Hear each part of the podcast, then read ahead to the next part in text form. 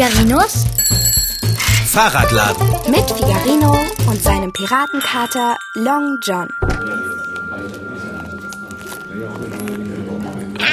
Fahrradschrauber. Du meine Güte, das sieht ja aus wie eine Säule aus Eis. Nicht zu glauben, dass das Tropfgestein ist. Long John? Bleib hier. Du hast doch gehört, wir dürfen uns nicht von der Gruppe entfernen. Ich entferne mich doch nur für einen Moment, um diese Tropfsteinskulptur gebührend zu bewundern. Das hat sie verdient. Sieh doch nur. Und leuchte bitte mit deiner Taschenlampe darauf. Das Licht meiner Stirnlampe ist so mickrig. Okay, aber ganz schnell. Boah, das ist ja irre. So einen riesigen Stalagmiten habe ich ja noch nie gesehen. Oder ist das ein Stalaktit? Es handelt sich bei diesem beeindruckenden Exemplar weder um einen Stalagmiten noch um einen Stalaktiten-Fahrradschrauber. Das hier ist ein Stalagnat. Du veralberst mich doch, Kater. Nein, nicht im Moment. Ein Stalagnat ist ein Stalaktit, der sich mit einem Stalagmiten vereinigt. Oder umgekehrt. Gleichsam eine Säule aus Tropfstein. Ich kann in jener Höhle dort noch mehr Stalagnaten sehen. Lass uns hineilen, Freund. Wir können da nicht hineilen, Long John. Wir müssen zurück zu unserer Führung. Ich möchte im Licht der Taschenlampe die Höhle erforschen, Fahrradschrauber. Wir kriegen Ärger, Dicker. Schaue und erblasse, Fahrradschrauber. Welch überwältigender Anblick. Ja, grandios, wirklich. Ich will jetzt zurück. Weißt du eigentlich, wie lange es dauert, bis solch ein Gebilde entstanden ist? Äh, wie lange denn? Sehr, sehr lange. Hm, Jahrtausende. Interessant. Los, komm jetzt, wir gehen. Halt, halt, lass mich runter. Au! Halt. Jetzt habe ich mich an deinem Helm gestoßen. Ich will hier nicht weg. Ich will vor diesem Gestein staunen. Wenn ich dich nicht wegtrage, dann stehen wir hier morgen noch rum und staunen. Äh, warum gehst du in die falsche Richtung? Wir sind doch durch den anderen Eingang in diese Höhle gekommen. Bist du sicher? Natürlich bin ich sicher. Okay, dann, dann gehen wir da raus. Ah, du hast recht. Hier ist die besonders große Tropfsteinsäule. Super, Long John. Ich weiß, ich weiß. Äh, aber ähm, wohin ist denn jetzt unsere Gruppe gegangen? Hä? Woher soll ich das wissen? Du bist derjenige, der zuletzt Blickkontakt mit unserer Gruppe hatte. Wir gehen da lang. Ich sehe da keinen. Dann leuchte den Gang doch auch bitte gescheit ab. Was? Was? Was? Da, Wo? da, da! Was soll denn da sein? Ich weiß es doch auch nicht. Ich kann es ja nicht sehen, wenn ich die Taschenlampe nicht drauf richte. Und warum richtest du sie dann nicht darauf? Weil ich mich fürchte? Jetzt sei kein solcher Hasenfuß. Ich will wissen, was du da gesehen hast. Okay, ich mach ja schon. Ah, hast du es gesehen? An der Decke. Riesengroß und schwarz. Was ist das? Was glaubst du denn, was es ist? Bitte sag, es ist ein Stalaktit. Aber das wäre eine Lüge. Es ist kein Stalaktit. Was ist es denn dann? Es handelt sich um ein nachtaktives, relativ bizarr aussehendes Wesen, das manch einer fürchtet. Aber Schönheit liegt ja im Auge des Betrachters. Ist es ein Wesen mit spitzen Zähnen? Durchaus. Ein Vampir, Dicker? Oh, Fahrradschrauber, du willst doch nicht ernsthaft solchen Unsinn glauben. Auch wenn es sich bei der Fledermaus dort drüben um eine recht große handelt, halte ich es für absolut ausgeschlossen, dass sie in Wirklichkeit ein Vampir ist. Schnullifax, Hoffentlich hast du recht. ich bitte dich. Auf den ersten Blick mutet eine Höhle karg und leer an. Nichts als Felsen, Finsternis und Feuchtigkeit. Jedoch der Eindruck täuscht.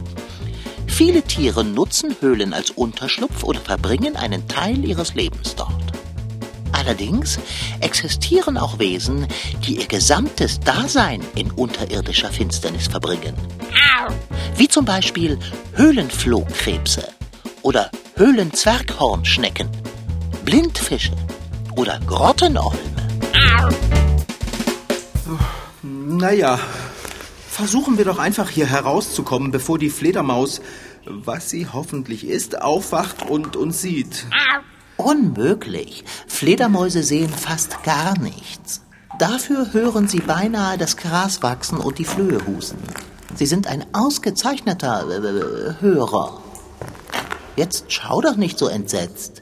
Sie hängt doch nur da und schläft. Wir haben auch ein viel wichtigeres Problem. Wir müssen die Gruppe wiederfinden. Psst, psst. Hörst du was? Äh, mitnichten? Dann sind sie vielleicht doch durch den anderen Gang gegangen. Lass uns doch mal gucken. Wenn du so schnell gehst, muss ich mich an dir ankrallen. Verzeih. Leise.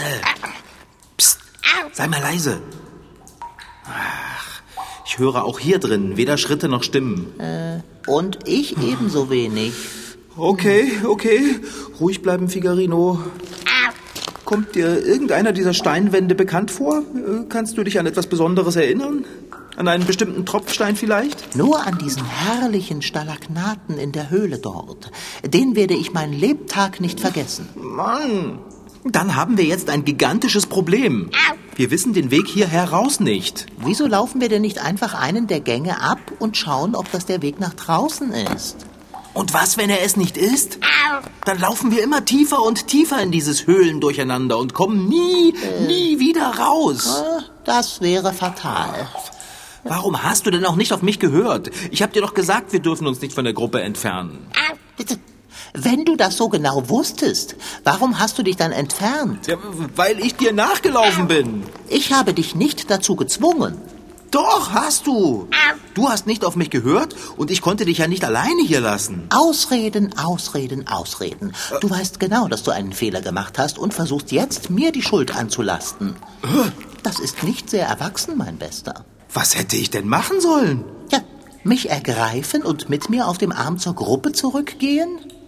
Aber ich habe dich doch ergriffen. Nur eben zu spät. Da war die Gruppe ja schon weg. Wie kriegst du es eigentlich immer hin, dass ich am Ende als der Dumme dastehe, der alles versaut, wo doch ganz eindeutig du schuld bist? Ist das nicht unwichtig? Viel wichtiger ist doch die Frage, wie kommen wir hier raus? Ich weiß es nicht. Oh, warte mal. Ich könnte Bärbel anrufen, damit sie den Veranstalter der Höhlenführungen anruft und der holt uns hier heraus. Ah, nein. Es war ja klar, kein Empfang. Natürlich haben wir hier keinen Empfang. Wir sind in einer Höhle unter der Erde. Und selbstverständlich muss ich uns wieder aus dem Schlamassel helfen. Wo wärest du nur ohne mich? Wo ich wäre? In Sicherheit, bei der Gruppe und dem Höhlenführer. Ja, aua! Kein Grund, mich so schroff abzusetzen. Bin doch kein Gepäckstück. Und?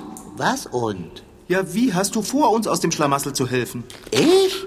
Du hast doch gesagt, du musst uns wie immer aus dem Schlamassel helfen. Na bitte, dann mach es auch. Aber ein bisschen fix, falls möglich. Wenn nämlich erst einmal so nach und nach die Batterien unserer Stirnlampen und meiner Taschenlampe zu Ende gehen, dann, Kater, dann wird es richtig ungemütlich. Ja, wunderbar. Da hast du es. Du weißt doch, dass ich mich unter Druck so ganz und gar nicht konzentrieren kann. Mir fällt nichts ein. Ja, das hast du dir jetzt aber selbst zuzuschreiben. Okay, okay. Die einzige Idee, die ich habe, ist... Ähm, Hilfe! Äh? Hilfe! Ja, besser als gar nichts. Äh. Oh. Hab ich den Vampir aufgeweckt? Du meinst die Fledermaus. Mitnichten Fahrradschrauber. Sie wird ohnehin erst erwachen, wenn die Sonne untergeht. Sie ist nachtaktiv. Das ist ein Vampir auch. Psst. Sei mal still. Ähm, ich habe etwas gehört. Ich will dich ja nicht enttäuschen, aber ich fürchte, das war nur mein Magen. Was? Dein Magen? Der Hunger, weißt du? Ich schlage vor, wir setzen uns hier hin und warten, bis jemand von der Gruppe bemerkt, dass wir fehlen, dem Höhlenführer Bescheid sagt und der uns hier rausholt. Nun, dann sitzen wir hier herum und warten. Ha.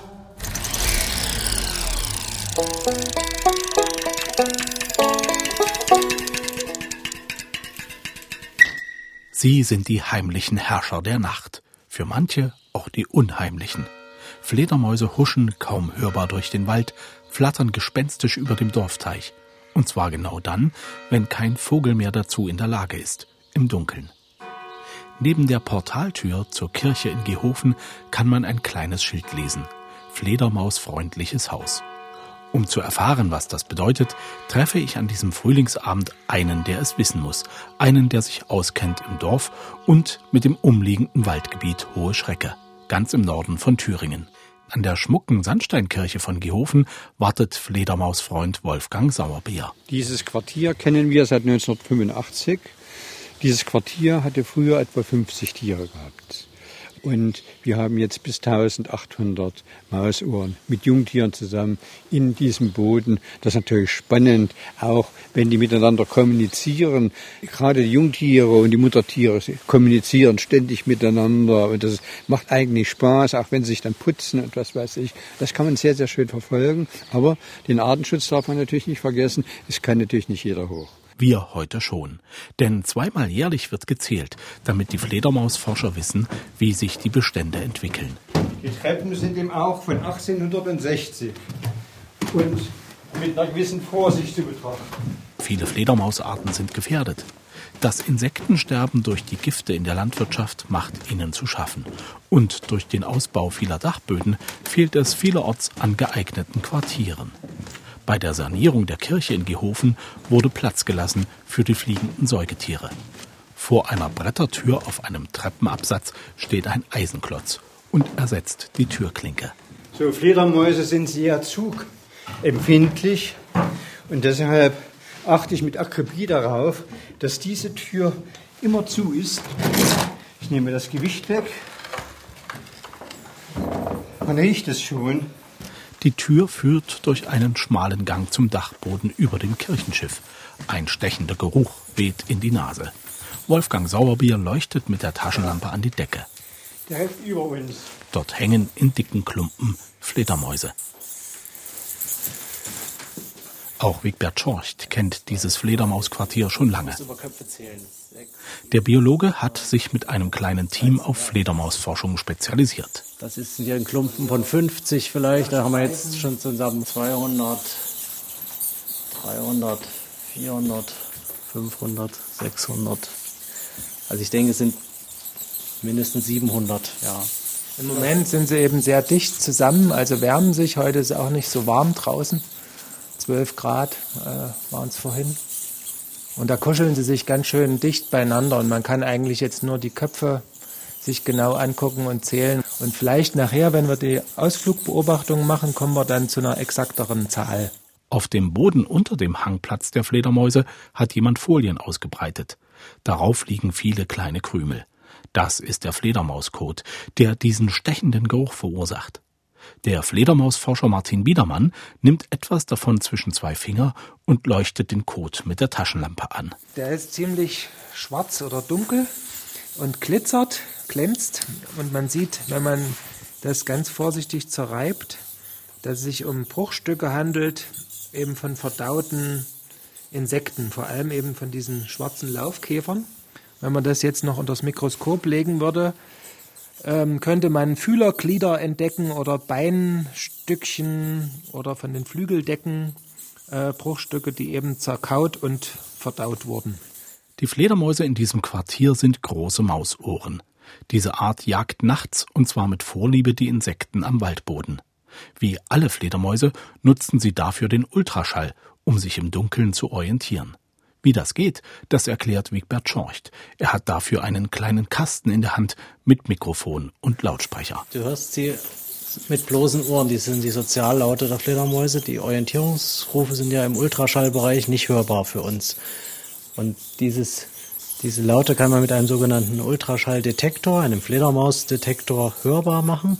Und das knattert dann so. Wenn das ganz viele natürlich hier rumhängen, dann klingt das so. Und man kann diese Rufe zehnfach gedehnt, verlangsamt, wie bei Wahlgesängen, hörbar machen und dann klingt das so.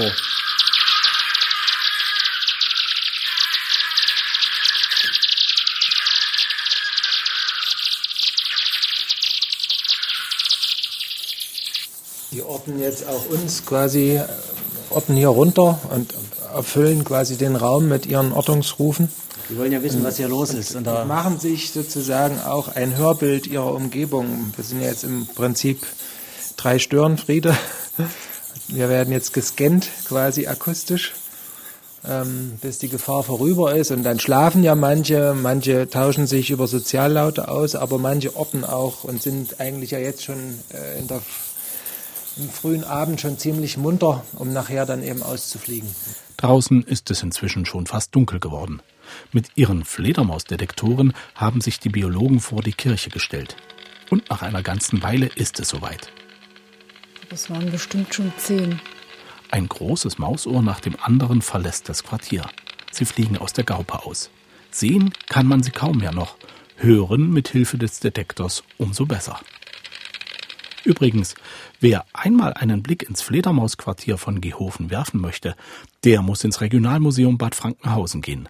Dort nämlich gibt es auf einem Bildschirm eine Live-Übertragung direkt aus der Wochenstube. Gerade im Juni ist das interessant. Dann nämlich sind auch die kleinen Fledermäuse geboren.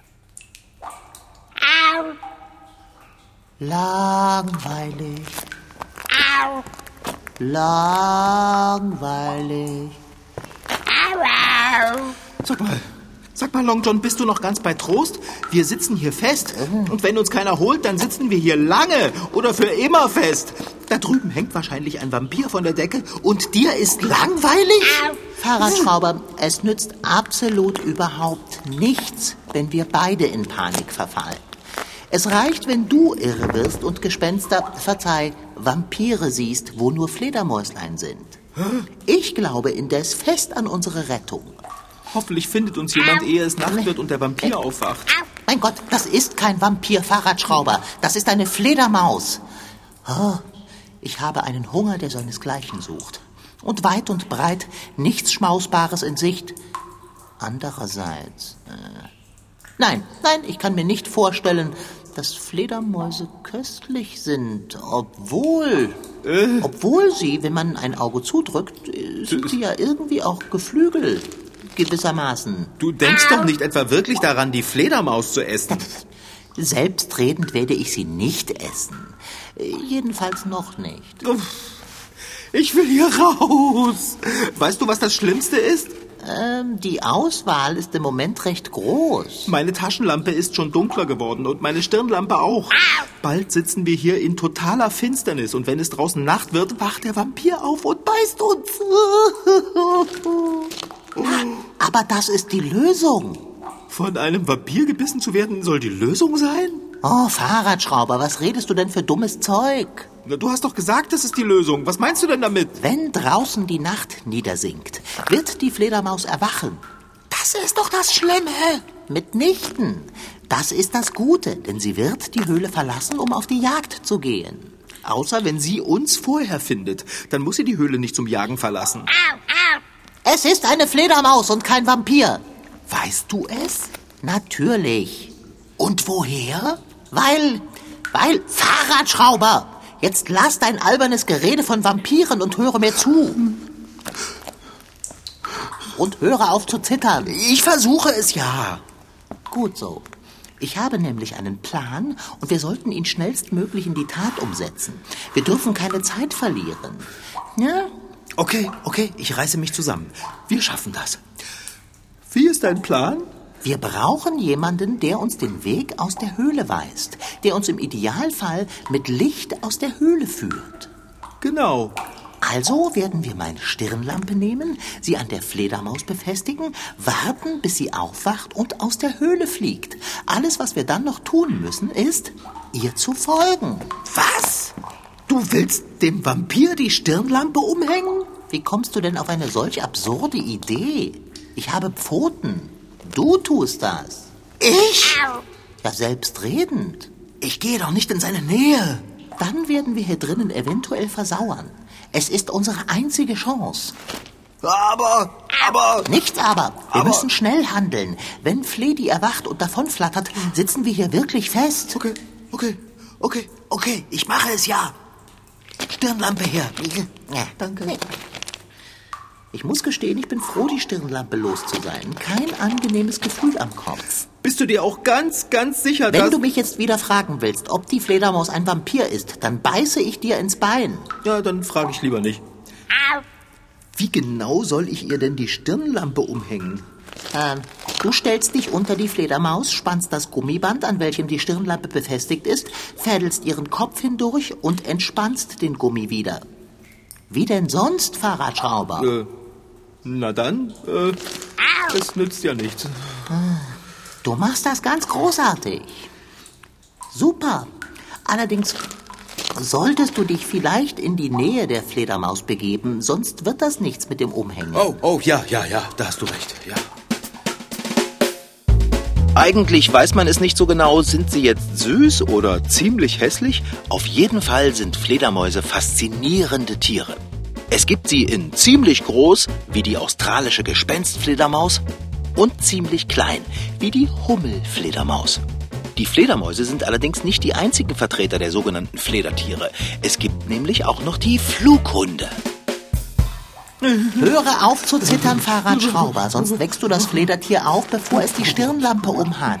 Wenn es ohne Lampe die Höhle verlässt, werden wir nicht sehen, wohin es fliegt. Ich kann doch nichts dafür, dass mir vor Angst die Hände zittern. Ich sehe schon. Gib mir die Lampe. Heb mich hoch. Danke. Einen Schritt näher an die Fledermaus, bitte. Danke. So, jetzt stillhalten. Oh, Kater, sei bloß vorsichtig. Ja, ja, doch. Es wäre alles leichter, wenn du nicht so wackeln würdest. Nur noch ein Stückchen. Ja. Du hast es geschafft. Jetzt hat der Vampir eine Stirnlampe um den Hals. Die Fledermaus, Fahrradschrauber. Aber gleich viel. Jetzt darf sie erwachen und uns heimleuchten. Ah, Was ist denn? Warum drückst du mich? Sie hat sich bewegt. Ja, fantastisch. Dann halte dich bereit. Da, sie regt sich. Sie erwacht. Oh, das sieht so gruselig aus, wenn sie losfliegt. Exakt wie ein Vampir. Fahrradschrauber, hinterher. Na los, lauf. Sie fliegt da vorne um die Kurve. Bleib an.